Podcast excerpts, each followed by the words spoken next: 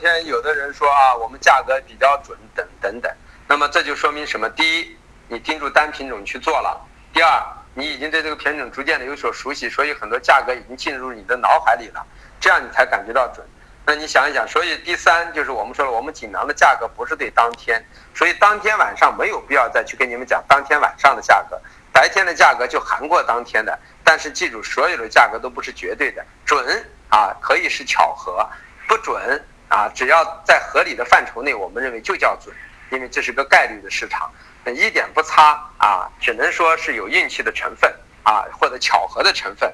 但是我们认为，只要大的格局对了，在这个价格附近发生了，我们认为就叫准确，就是合理，这很重要。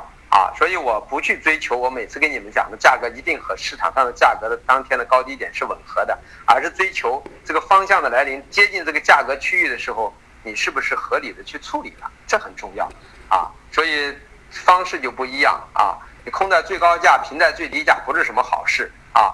一定要在这个区域去做上了，那么才是好事。说明什么？你已经懂得一种一得和失的关系。啊，不是一种绝对性、完美性的交易，这是很错的啊。